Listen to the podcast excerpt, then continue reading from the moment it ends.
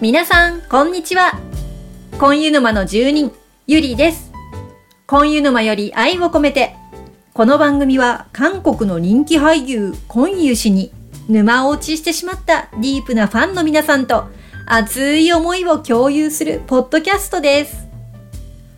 さあ、ネットの方には静けさの海の情報が結構出てきましたね。まあ、あの、コンユさんとね、共演されるペドゥナさんがバラエティに出た時にですね、コンユさんの話を結構してくださるので、なんかいろんなことが 分かって楽しいですね。なんかね、あの、ペドゥナさんとコンユさんでどういう風にね、お互い呼び合ってるかとか、もう本当にそういう話を聞くと、もうこの二人がどんな風にドラマで共演してるのかも楽しみで楽しみで仕方なくなってきますね。そういう新しいお話もありつつ、また、トッケビもね、今度 BS 富士の方で再放送始まるということで、これまた新しいファンがまた増えちゃうんじゃないのかなという予感がいたします。まあ、トッケビが好きな方も本当に多いですのでね、あのー久しぶりにトッケビ特集といきたいと思います。今日は第12話になります。今回からは、あの人気のあるセリフを中心に紹介をしていきたいと思います。前まではね、全部紹介したんですけれども、ちょっと長くなっちゃうんで、まあ、そんな感じでやってきますんで、まあ、カットされちゃった部分があった方はごめんなさい。さあ、緊張した雰囲気の漂う第12話、いってみましょう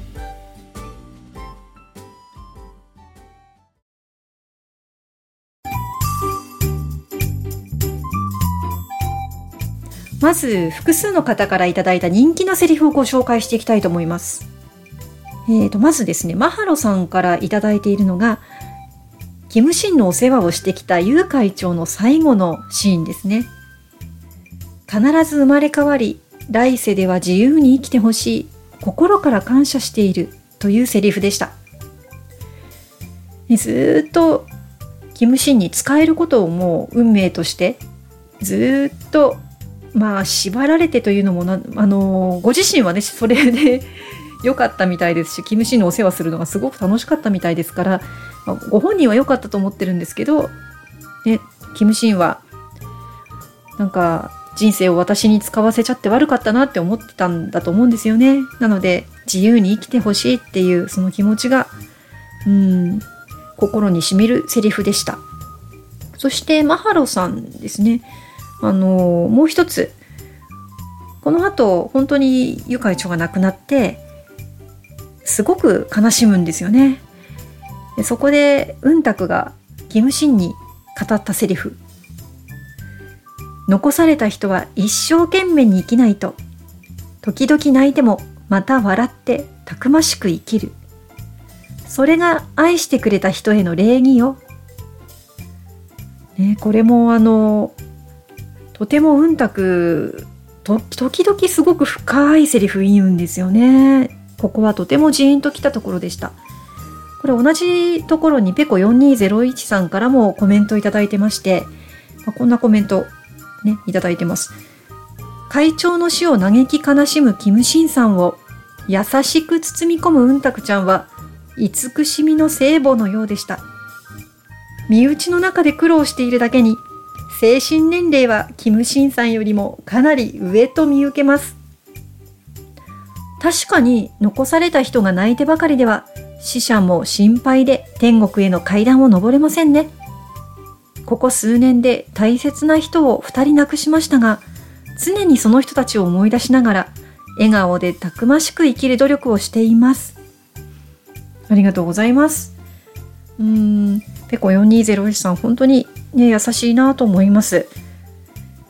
このね、このシーンは本当にやっぱり大事な方をね、亡くされた方には、すごくこう、共感できるシーンになりますよね。900年このユ一族の人たちをこの嘆き方で送り続けてきたんだとしたら随分キムシンは辛いよなと思います相当なダメージでしたからねこう私たちと違う感覚だと思うんですよだって生まれた頃から見てるわけじゃないですか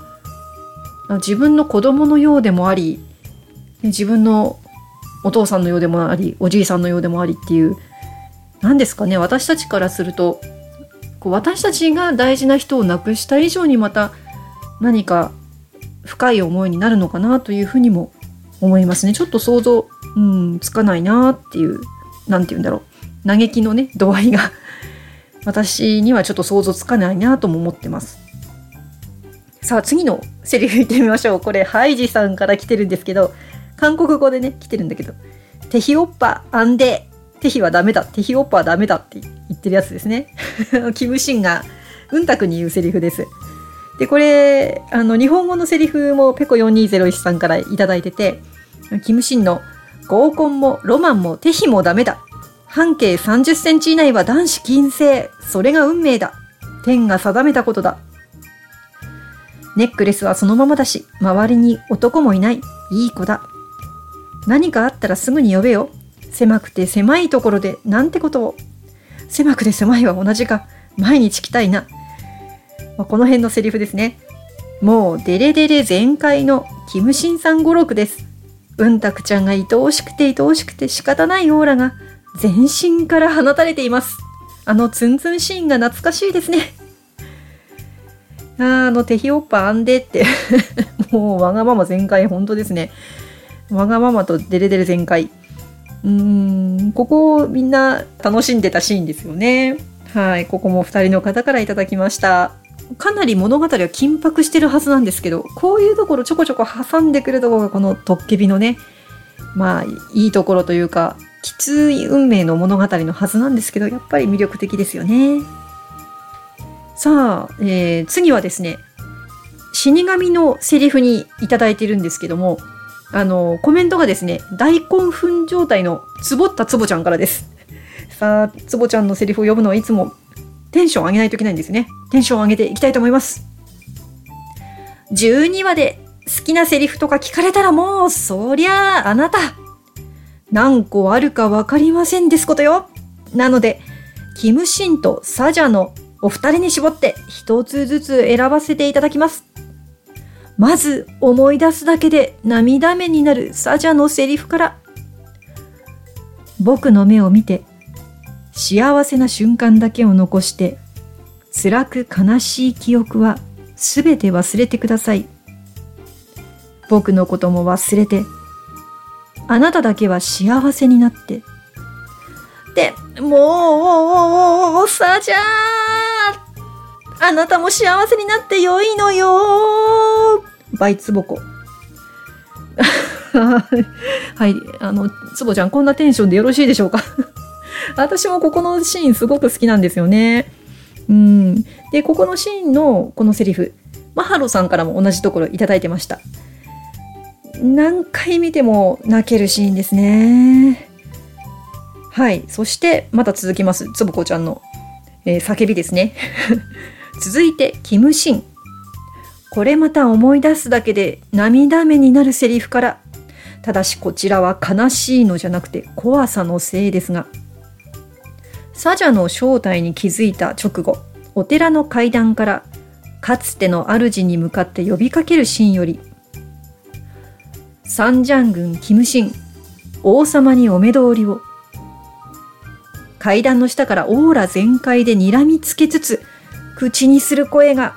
眼光がめっちゃ怖くて、でもめっちゃかっこよくて大好きなんです。ちょっとシン震えるほど怖がらせながら、キャー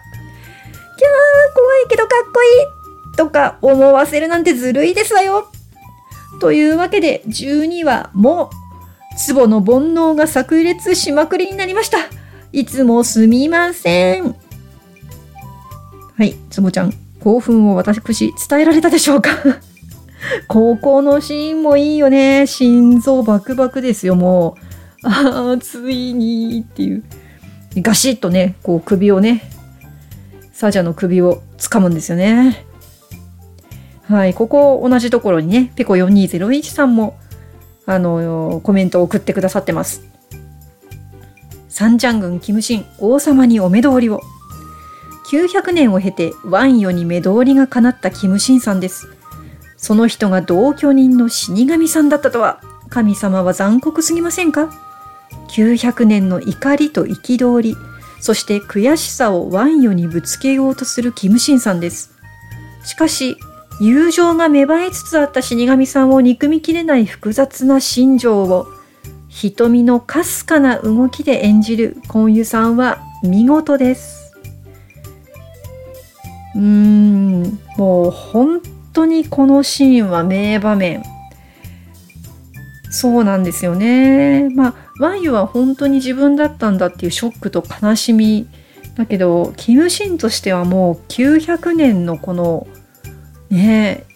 抑えていた気持ちでも大事に思っていた、まあ、友人のようにね思っていて心をつながっていると思ってたそのサジャからね死神から裏切られたような気分にもなってるでしょうしこれは本当に微妙な心情だったでしょうね。でこれが12話のクライマックスでした。12話はね、本当にいろんな見せ場があって、うん、本当に面白かったです。なので、ちょっとね、もうちょっと、あの、お一人からだけいただいたセリフでも、ぜひ紹介したいセリフが2つありますので、ちょっとご紹介したいと思います。えー、一つはですね、えー、ペコ4201さんからいただいている、12話の最初の方で出てきたセリフですね。あの、ドクファの中にあの神が入っててっていうところですね神様状態の読破神は問うものであり運命は私からの質問だ。答えは自ら求めよ。運命は誰かから与えられるのではなくて自ら選び取っているのだと実感させられました。私たちは日々様々な選択をしながら生きていますね。それは神様の質問で正解を引くか不正解を引くかは自分の責任だと思いました。その選択を見誤って痛い目にあったとしても神に見放されたとぼやくのは筋違いでしょう。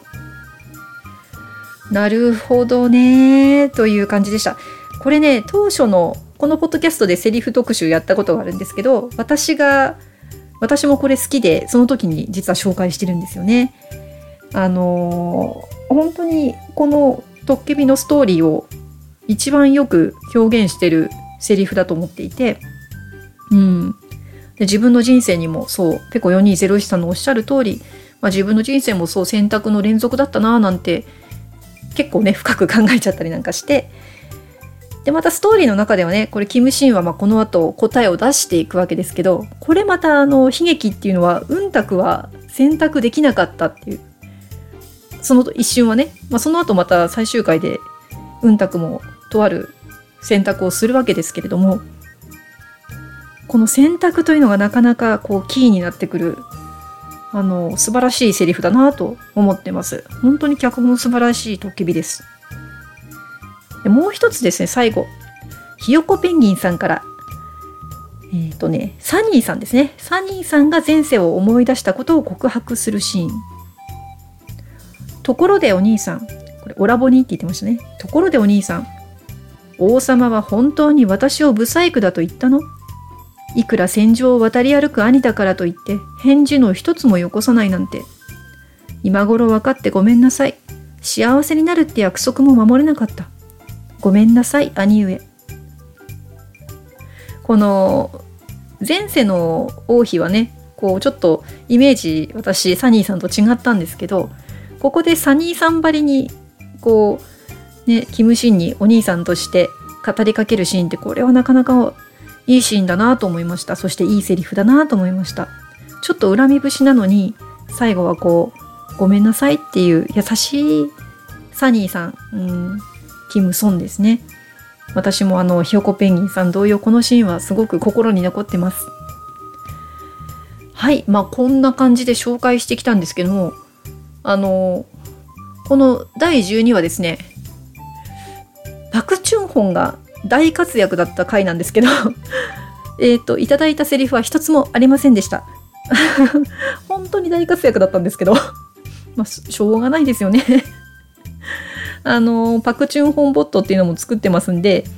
あの4時間に1回セリフをあの日本語特別字幕版でつぶやいてますのでぜひあの、見ていただければと思います。まだラストの回を入れてないのですが、そのうち入れますので、パクチュン本ボットをよろしくお願いいたします。はい、12はいかがだったでしょうか？ね、あの、クライマックスに向かってる感がすごくありますよね。一ヶ月後ぐらいには第13話をやろうかなと思ってますので、これはもう皆様涙を流しながらアンケートを送ってください。